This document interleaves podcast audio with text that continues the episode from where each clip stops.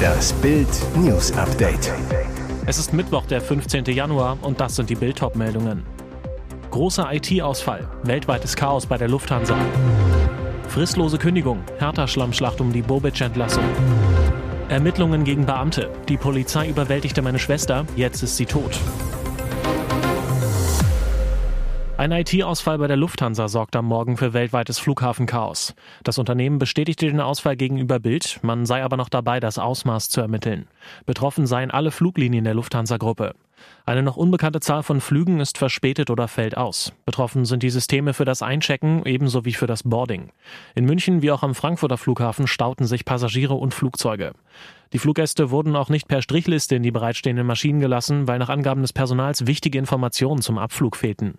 Sämtliche innerdeutschen Flüge wurden zunächst abgesagt und die Passagiere gebeten, auf die Deutsche Bahn umzusteigen. Fotos und Videos von mehreren deutschen Flughäfen zeigten Chaos in den Abflughallen. Unter anderem postete der Unternehmer Benjamin Rohe ein Video, auf dem eine englische Lautsprecherdurchsage zu hören ist. Wir können Ihnen noch nicht sagen, wie lange es dauern wird.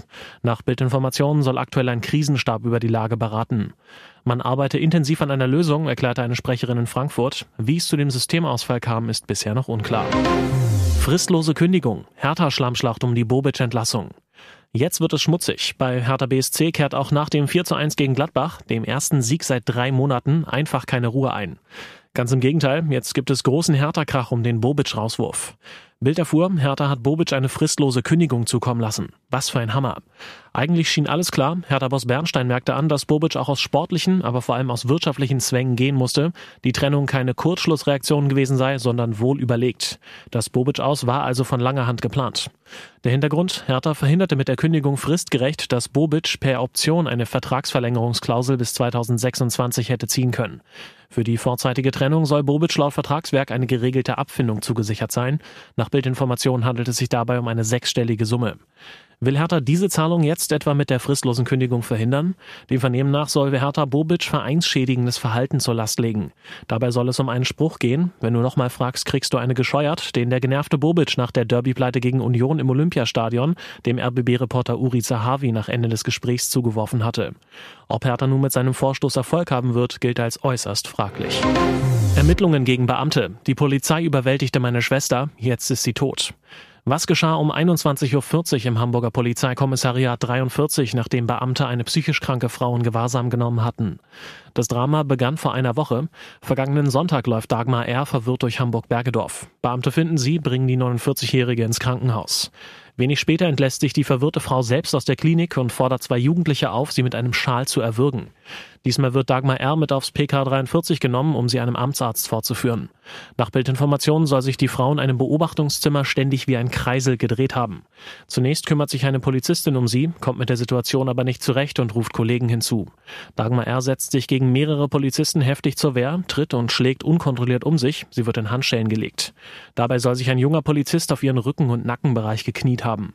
Plötzlich bemerken Kollegen, dass die Frau blau anläuft. Sie nehmen ihr die Handschellen ab, reanimieren, rufen den Notarzt. Seitdem lag Dagmar R. in St. Georg auf der Intensivstation im Koma. Am Dienstag um 11 Uhr starb sie. Ihr Bruder Ingo R. erhebt schwere Vorwürfe. Die Polizisten sind schuld, dass meine Schwester starb.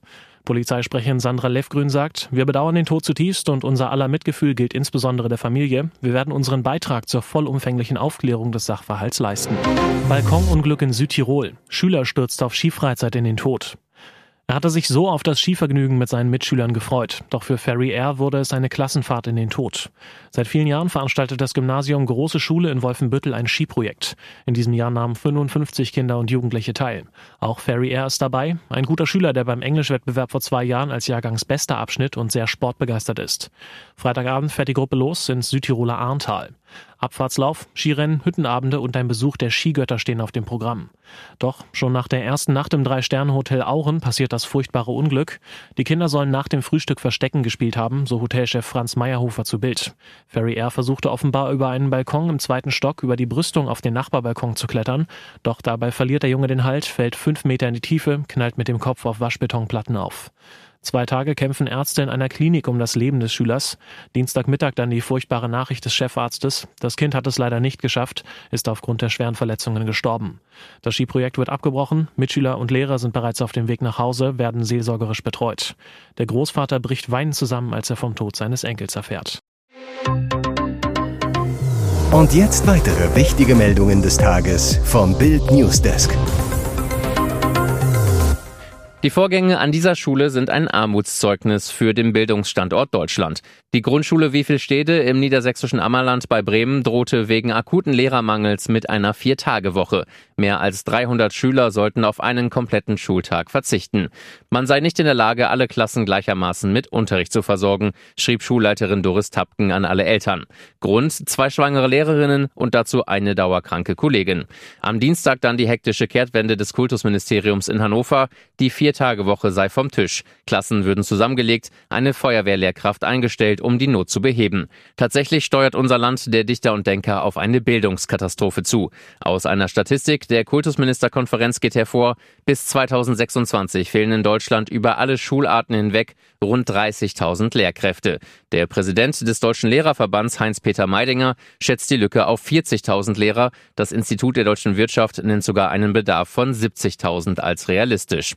Kanzler Olaf Scholz sollte alarmiert sein. Wir brauchen ein Bildungssystem, das jedem und jeder die Chance auf einen Bildungsweg eröffnet, sagte er noch im Sommer vor Gewerkschaftern. Doch die Politik kommt mit der Mangelverwaltung an maroden und unterbesetzten Schulen kaum nach, trickst allenfalls, um die Misere zu kaschieren. Wird der ehrgeizige SPD-Generalsekretär Kevin Kühnert neues Stadtoberhaupt von Berlin? Wie Bild erfuhr, Kühnert wird seit Wochen als Joker gehandelt für den Fall, dass SPD-Wahlverliererin Franziska Giffey Konsequenzen aus dem 18,4 Prozent Desaster zieht, die Brocken hinwirft. Dann soll Kühnert neuer regierender Bürgermeister werden.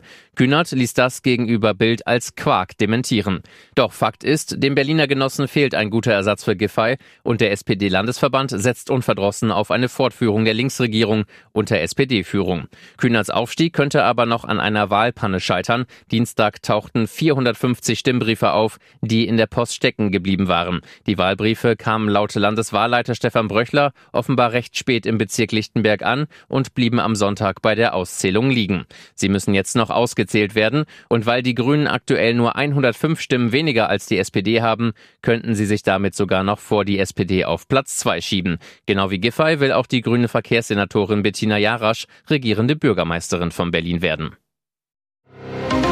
Es sind Geschichten wie diese, die uns nach schlimmen Katastrophen ein kleines Stück Hoffnung schenken. Die kleine Tanem und ihr Vater Cem Okur konnten ganze fünf Tage nach dem schrecklichen Erdbeben in der Türkei lebend aus den Trümmern geborgen werden. Mehr als 100 Stunden voller Angst, Kälte und Bangen haben für die Familie nun ein Ende. Bildreporter haben die Gükbulut, hat Tanem und Cem im Krankenhaus besucht. Noch immer können sie ihr Glück kaum fassen. Nachdem das Mädchen und ihr Vater am 6. Februar vom Erdbeben überrascht und verschüttet wurden, mussten sie fünf Tage Tage unter den Trümmern ausharren, bis sie vergangenen Samstag endlich von einer Gruppe Helfern gefunden und befreit werden konnten. Anschließend wurden sie in ein Krankenhaus nach Adana gebracht. Während Tanem auf einer Liege in den Krankenwagen getragen wurde, rief sie ihrem Vater zu, Papa, ich liebe dich, mir geht es sehr gut. Mittlerweile haben sich beide erholt, werden jedoch weiterhin im Krankenhaus beobachtet. Auf die Frage, wie es ihr in den Trümmern ergangen ist, antwortet Tanem, ich war 101 Stunde gefangen, fünf Tage ohne Wasser, ohne Licht. Mir war unglaublich kalt und heiß zur gleichen Zeit. Trotz der schrecklichen Geschehnisse ist Vater Jem unfassbar froh, seine Tochter wieder bei sich zu haben. Kein Reichtum dieser Welt kann dieses Glück ersetzen, sagt er, während er Tanem ganz fest in seinen Armen hält. Hier ist das Bild News Update. Und das ist heute auch noch hörenswert. Ab 2035 dürfen in der EU nur noch Neuwagen verkauft werden, die im Betrieb keine Treibhausgase ausstoßen. Freie Fahrt also nur noch für E-Autos. Bild beantwortet die sieben wichtigsten Fragen. Welche Autos betrifft das aus? Es geht um alle neuen Pkw, also vom Kleinstwagen bis zum größten SUV, sowie um leichte Nutzfahrzeuge. Darf ich meinen Diesel oder Benziner weiterfahren? Ja. Schon zugelassene Fahrzeuge dürfen weiterfahren, auch Oldtimer fallen unter den Bestandsschutz. Gibt es genug Ersatzteile? Der Autoteileverband GVA beruhigt. Ersatzteile werden weiterhin verfügbar sein. Werden Gebrauchtwagen teurer? Schon seit Jahren steigen die Preise für Gebrauchte. Autoexperte Thomas Koch warnt, diese Entwicklung wird sich fortsetzen. Explodieren die Preise für Neuwagen? Es wird jedenfalls teurer, warnt MIT-Experte Koch. Vor allem Kleinwagenkäufer müssen mit Aufschlägen rechnen.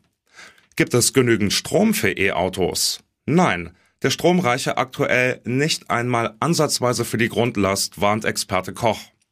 Gibt es für E-Autos genügend Ladesäulen? Unklar. Aktuell sind es nur rund 70.000 Ladesäulen. 2030 sollen auf 15 Millionen E-Autos dann rund eine Million Ladesäulen kommen. Diese Schmähung ging zu weit und weit unter die Gürtellinie. Schlagersängerin Anna-Karina Wojcik zieht gegen den Kabarettisten Christian Keltermann vor Gericht. Er hatte sie in seinem Programm und im Internet als Schlagermatratze verunglimpft. Die Ex von Stefan Ross will sich die Diskriminierung nicht bieten lassen. Anna-Karina Wojcik zu Bild. Als Person des öffentlichen Lebens bin ich's gewohnt, dass über mich immer wieder Unwahrheiten geäußert werden, da habe ich mir ein dickes Fell angelegt. In diesem Fall waren die Beleidigungen aber so schlimm, dass ich den Vorgang an meinen Anwalt übergeben habe. Keltermann begründet seine Schmähung mit der Behauptung, Anna-Karina Wojcik sei mit ihrem noch Ehemann Stefan Ross nur zusammen gewesen, um ihre Schlagerkarriere voranzutreiben. Der Kabarettist zu Bild ich stehe zu meinen Aussagen, sie sind meiner Meinung nach von der Satirefreiheit gedeckt. Schlagermatratze würde ich im Zusammenhang mit Anna Karina auch auf jedem Marktplatz herausschreien. Wenn wir als Kabarettisten so etwas nicht mehr sagen dürfen, können wir doch gleich unseren Laden dicht machen.